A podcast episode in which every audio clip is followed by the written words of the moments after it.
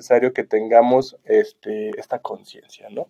El segundo de los temas tiene que ver con una situación de medio ambiente. Sabemos que este tema lo tenemos que estar tratando constantemente porque es mucha la información que se genera y lo importante que tenemos que estar pues atendiendo y creando pues algunas acciones para mejorarlo, ¿no? En este sentido, pues vamos a ver un caso importante que hemos encontrado este, sobre la actuación de un impacto pues importante en el, en el entorno. Y bueno, y para esto nos acompaña eh, Mar Corona, ya estuvo con nosotros el programa pasado. Y pues bueno, Mar, nuevamente bienvenida. Y pues bueno, si nos puedes ir contando un poco sobre estos temas, yo creo que vamos a empezar con el tema de la fraternidad. Este, si nos puedes dar contexto por qué surge, por qué es importante y de qué va. Mm, buenas tardes. Bueno, el tema relativo a la fraternidad humana para la paz y la cooperación es un día que está declarado eh, por la ONU en la Asamblea General y se declaró eh, este día como el 4 de febrero. Eh, este día tiene que ver con la religión y pues sí, situaciones religiosas. Esto porque pues sabemos que a nivel histórico siempre se ha dado un odio entre religiones, lo que socava el espíritu de la tolerancia y el respeto de las diversidades. Entonces lo que se busca es generar un diálogo entre todos los grupos religiosos para que estos se conozcan y se comprendan, esto eh, también porque se sabe que aunque todas las religiones tienen valores distintos, hay ciertos valores que se comparten eh, para toda la humanidad. Sí, yo creo que aquí es sumamente importante este, entender esta situación, ¿no? Cómo históricamente a veces, este, o en la mayoría de los casos, se han suscitado guerras, este, atentados, eh, en relación a las creencias religiosas, ¿no? En, querer, este, pues ya sea imponer este, o dominar a través de la creencia religiosa y eso ha llevado a la humanidad a, desatar muchas guerras, ¿no? De ahí el derecho humano que se desprende en la mayoría de los casos de la libertad de culto, la libertad de creencia, pues para asegurar ¿no? que, cada, que no haya este tipo de, de enfrentamientos o confrontaciones que nos lleven a las pérdidas humanas o a guerras, ¿no? O a un extremismo o algo radical y no me refiero solamente en cuestiones religiosas, sino también ideológicas, ¿no? Cómo este día nos lleva, pues, a pensar o a repensar, este, que en vez de estarnos confrontando, este, o pensando en nuestras diferencias de creencias, pues empecemos a pensar en qué sí nos une, ¿no? Porque si son religiones, este, yo creo que tenemos que tener en cuenta que es más lo bueno que que puede ser lo malo, ¿no? Entonces yo creo que por ahí va, yo creo que este día que nos traes este, a colación este tema, en cómo nosotros desde una perspectiva diferente podemos buscar más bien los encuentros que los desencuentros. sí, claro que sí. Y pues también retomando lo que comentaste de las guerras, pues sí sabemos que la Organización eh, de las Naciones Unidas surge a partir de la Segunda Guerra Mundial, que busca entre muchos como factores la cooperación internacional también en, en materia de, de, pues lo que viene siendo culturas y religiones. Y bueno, el antecedente como más importante que tenemos de este día es una reunión que se dio entre el Papa Francisco y representantes del Islam. Eh, esto pasó el 4 de febrero del 2019 en Abu Dhabi y se dio lugar al documento llamado La Fraternidad Humana por la Paz Mundial y la Convivencia Común. Yo creo que aquí es importante rescatar esto, ¿no? Como desde las cúpulas, desde que desde los dirigentes, ¿no? Se tiene que poner el ejemplo. Y yo creo que esta reunión entre estos dos, pues, representantes mundiales de, de religiones, eh, da este, este primer paso este primer ejemplo, ¿no? De cómo, este, pues, se tienen que estar, pues, sobre todo escuchando y entendiendo, ¿no? Hay que recordar algo muy importante, ¿no? Que un conflicto surge muchas veces por no escuchar o por no tener un diálogo con la otra persona. Entonces yo creo que algo que nos ayuda mucho es primero abrir un canal de diálogo. O sea, cómo nos vamos a estar comunicando, porque eso va a ser la primera parte de cómo nos vamos a entender. Y yo creo que este documento ha de tener cosas muy importantes o nos plantea, ¿no? Cosas a reflexionar y de cómo pues es esto, ¿no? Cómo buscamos el encuentro con el que es diferente a mí y hasta yo creo que si nos conocemos pues vamos a tener este una perspectiva diferente, ¿no? A lo mejor no es tan diferente como creíamos. Sí, justamente de este documento es de donde surgen las iniciativas que tomó la Asamblea General eh, de la ONU que fue en 20 de noviembre de 1997, declarando el Año Internacional de la Cultura de la Paz. También ese es un antecedente. Eh, tenemos más como en el 2010, que la misma Asamblea General eh, declara la Semana Mundial de la Armonía Interconfesional entre todas las religiones, confesiones y creencias. Yo creo que aquí estos dos puntos que nos añade sobre todo la ONU es este ver cómo se tiene que ir trabajando, ¿no? Cómo estos temas que son a veces complicados para algunas personas, porque las religiones pues crean eso, ¿no? Identidades, que son identidades a veces muy marcadas y difíciles de pues mejorar, ¿no? Entonces, con este sentido, pues lo que se intenta es que esto pues tenga un, un tratamiento internacional, Sí, también retomando esta idea, pues sí, se busca generar una conciencia sobre las diferencias eh, culturales y también en las religiones. Y pues aquí también juega un papel muy importante lo que viene siendo la educación, ya que eh, pues en los niveles educativos se busca contribuir de una manera significativa para promover la tolerancia y eliminar la discriminación. Eh, aquí también entra obviamente la discriminación basada en la religión o las creencias. Entonces, pues sí, lo que se busca en este día es generar una mayor eh, tolerancia y pues eh, como tener ese enfoque de que las diferentes religiones no tienen que obstaculizar la comunicación entre pues las personas. Yo creo que diste dos valores bien importantes que a veces nos faltan, ¿no? Y que paradójicamente o coincidentemente las religiones los promueven, ¿no? Mucho, que es la tolerancia y entender la tolerancia como en un sentido de eh, el derecho o el respeto que debemos de tener a lo que piensa o cree la otra persona, más no entender que podamos permitir en pos de la tolerancia abusos, ¿no? O que en pos de la, de la tolerancia permitamos, este, no sé, eh, situaciones que a lo mejor atenten contra la propia dignidad de la persona, ¿no? Sí entender que pues hay un derecho de que todos tenemos de, de una creencia, pero hasta dónde lo podemos contemplar, ¿no? Entonces la tolerancia nos va a ayudar mucho a que estas relaciones entre pensamientos diferentes, que en este caso son las religiones, pues tengamos esta, esta, esta amplitud de mente, ¿no? ¿Cómo se puede conformar una sociedad mejor? Pues bueno, si practicamos en este sentido lo que es este tolerar. Y otra cosa es la no discriminación. Muchas veces en lugares o países donde ciertos militantes son minoría, este, pues existe esta situación, ¿no? De cómo, este, ¿cómo decirlo? Al ser mayoría, pues se discrimina una pequeña parte de creyentes y a veces es lo que pasa, ¿no? Lo que está pasando en Medio Oriente, a veces en algunas comunidades hasta de nuestro propio país. Este, y pues bueno, tener siempre presente que pues existe otra persona, existe la otredad, existen las formas diferentes de pensar y que esto pues nos puede llevar a enriquecernos, ¿no? Este, este diálogo constante nos lleva al enriquecimiento y si no hay este diálogo, pues empieza a haber estas cuestiones de no entendimiento, de discriminación, no tolerar, muestras de violencia pueden llegar a ese nivel, hasta muestras ya de, de guerras o este, situaciones en las que ya se atenta este, contra una persona solamente por su creencia. Y bueno, yo creo que esto nos lleva a que los derechos humanos se estén practicando y se estén generando, ¿no? Y este día nos lleva a esta reflexión. Sí, pues en este día justamente que se celebra la fraternidad, pues sí, como lo mencionaste, su pilar más importante es el diálogo, porque este nos ayuda a aumentar la paz y la estabilidad social. Y con este diálogo se busca que se fomente el respeto por la diversidad, pero principalmente el respeto mutuo. Sí, pues bueno, yo creo que si, si este día nos, nos deja algún mensaje, pues eso, ¿no? El respeto mutuo, de cualquier forma, en este caso en, en las creencias, este, y bueno, también en las ideologías, ¿no? Hasta qué nivel pues se tiene que tener este, este respeto para que la sociedad pues pueda funcionar mejor, ¿no? Y créanme que siempre será mejor este, tener un diálogo constante con las personas. Bueno, con esto terminamos el bloque de, eh, bueno, este bloque con este tema tan importante. No sé si queda algo, algo que más que agregar en esta, en este punto. ¿Algún comentario que tengas tu personal? Bueno, eh, pues a mí me gustaría comentar que, bueno, desde mi perspectiva la religión eh, puede ser muy importante para muchas personas, pero eso no nos justifica ser cerrados ante las ideologías que otras personas pueden tener, porque como ya lo mencionamos, hay valores que son eh, tal vez no valores religiosos, pero sí valores de la humanidad.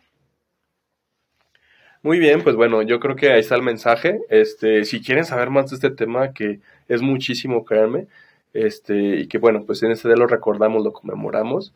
eh, pueden consultarlo, ¿no? Pueden consultarlo tanto en la ONU, lo pueden buscar como el Día Internacional, y que pues siempre es bueno practicar estos valores. Yo creo que es el mensaje que nos deja. Eh, valores sobre todo, como ya lo dijimos, de respeto mutuo, tolerancia, mucho diálogo y pues no discriminar ante estas situaciones. Bien, vamos a hacer un corte y seguimos aquí en su programa Hablemos de Derechos Humanos.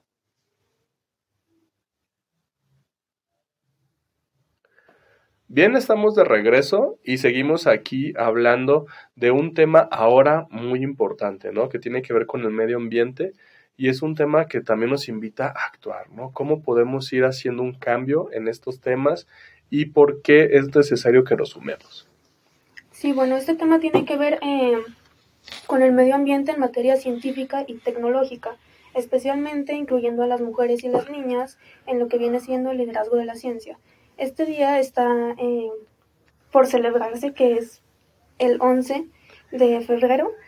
Y bueno, este día tiene como su antecedente que, bueno, sabemos que siempre habido una desigualdad de género y, bueno, también de edades, porque este día también conmemora a las niñas que sueñan o quieren ser científicas.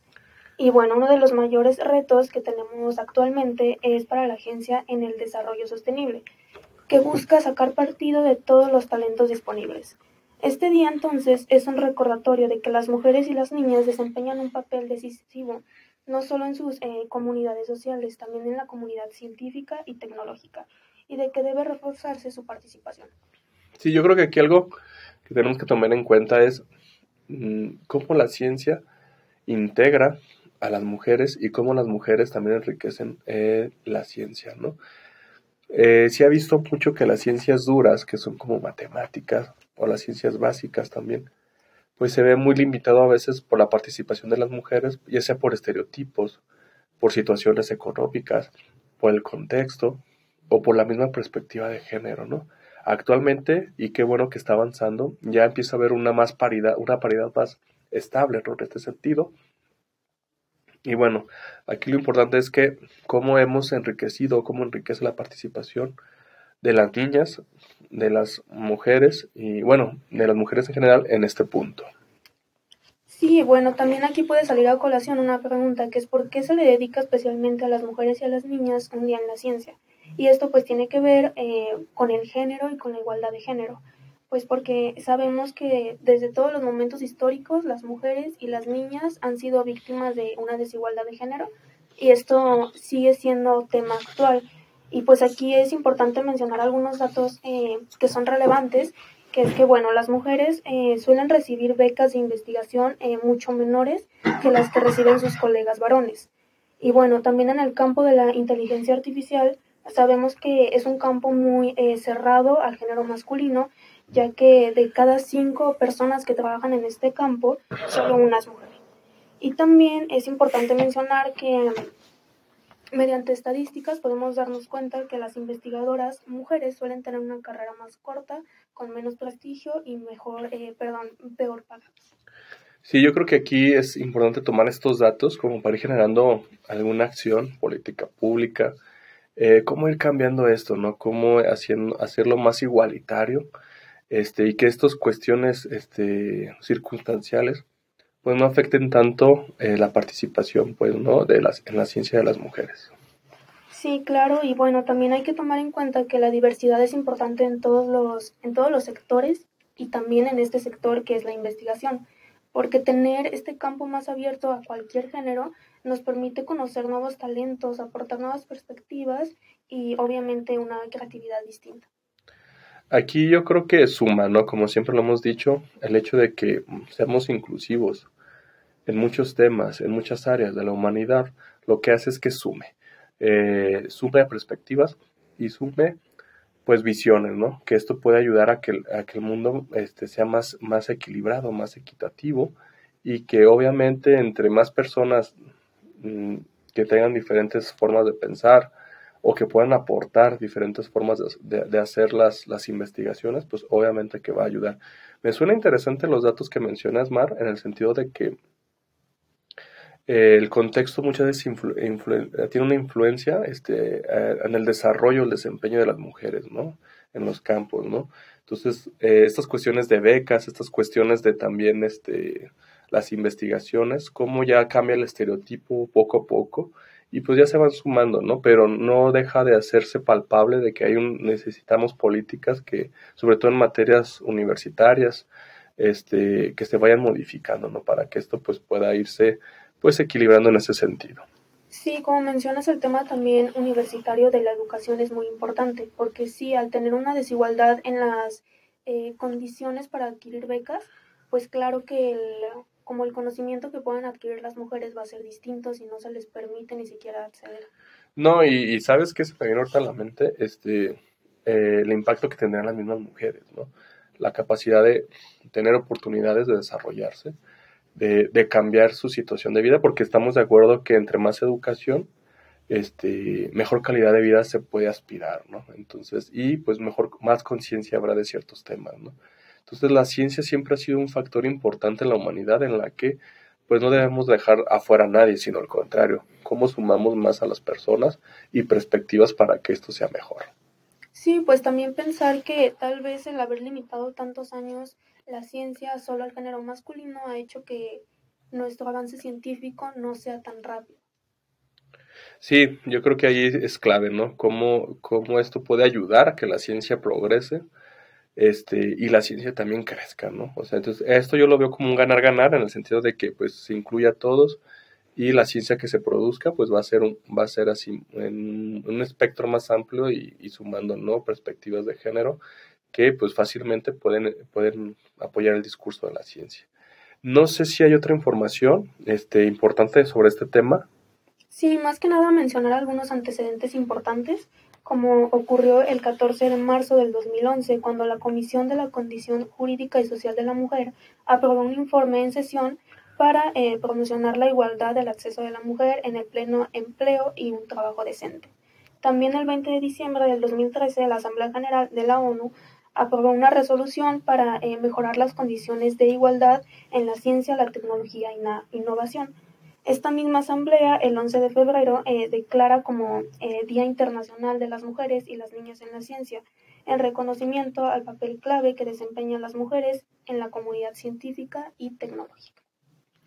Oye, son antecedentes muy, muy importantes, ¿no? Cómo estos temas ya se están tratando no solo de ahorita, sino de años atrás, para hacer este cambio, ¿no? Para hacer esta forma en la que se pueda meter, este, como ya lo dijimos, la perspectiva de las mujeres y sobre todo me interesó los temas que marcan. ¿Me puedes repetir lo último, el último antecedente? Viene siendo ya eh, el 20 de diciembre del 2013 con la Declaración de Igualdad en la Ciencia, la Tecnología y la Innovación. Ya en la Asamblea General ya es cuando se declara el 11 de febrero como Día Internacional. Eh, yo creo que es bien importante, eh, creo que en algún programa más adelante vamos a analizar esta misma declaración. Yo creo que nos va a arrojar muchas cuestiones prácticas, ¿no? De, de, de qué criterios se deben ir tomando eh, cómo estamos, ¿no? También en nuestro estado, en nuestra ciudad, en nuestra universidad, qué tanto hemos avanzado en, esta materia de igualdad en la ciencia para hombres y para mujeres. Y con eso, pues podemos dar una, conciencia, un, termómetro, ¿no? De que este tema, pues se tiene que o trabajar más o en dónde se tiene que puntualizar. Eh, ¿Para qué? Pues, pues para que la universidad o en general nuestra ciudad, pues tenga estas formas de oportunidades y de inclusión en temas tan relevantes. Pues bueno, vamos a ir concluyendo este programa. No sé si queda alguna información pendiente de este día. Sí, pues mencionar, bueno, retomar más bien este último antecedente, que bueno, sí da como un pilar muy importante para este día, porque aquí es cuando se empiezan a tomar en cuenta lo que viene siendo las edades. Ya no sé, ya no existe como esa limitación de niñas de cierta edad no pueden interesarse por el contenido científico. Ya es cuando se empieza a ampliar un poquito más, pues estas barreras empiezan a tirar de las edades, no solo del género. Muy bien, pues bueno, ya lo saben, este día, igual como la información anterior del bloque, este, pues es muchísima. Entonces ahorita pues les damos como la semblanza, les damos como el resumen de lo más importante. Pero si les interesa, este, pues bueno, ya saben que lo pueden consultar también, lo buscan así como el día, me repito su nombre exacto, Mujeres en el liderazgo de la ciencia. El día está conmemorado exactamente como Día Internacional de las Mujeres y las Niñas en la Ciencia. Entonces, pues bueno, hagamos promoción, este, sumémoslo si somos docentes, si tenemos hijos, este, hijas, perdón, este, o conocidas, pues sumemos en este sentido y hagamos promoción de que la ciencia, uno, para la ciencia y dos, este, con este enfoque o con esta inclusión. Bueno, pues con esto vamos cerrando el programa. Con esto, pues, este, agradecemos la participación, Mar. Muchas gracias por la información, por los datos que nos arrojaste. Este, la producción de Radio Universidad. Agradecemos mucho, este, como cada semana, su trabajo en este, en este programa mismo. Y pues bueno, el espacio la Defensoría. Eh, y como sabes, nos pueden contactar en el teléfono 910-7400, extensión 21212. También está este programa, lo pueden escuchar o lo pueden repetir en Spotify. Igual se llama o lo buscan como Hablemos de Derechos Humanos. Y pues bueno, también está nuestro Facebook, Defensoría de los Derechos Universitarios UAA. Y pues también les queremos comentar que tenemos un Instagram por si también quieren seguirnos, enterarse de algunas situaciones. Ahí también nos pueden platicar y poner este, algún tema que quieren que toquemos en específico. Y bueno, eh, no me queda más que agradecerles a ustedes por su atención y nos seguimos escuchando aquí en su programa Hablemos de Derechos Humanos. Hasta luego.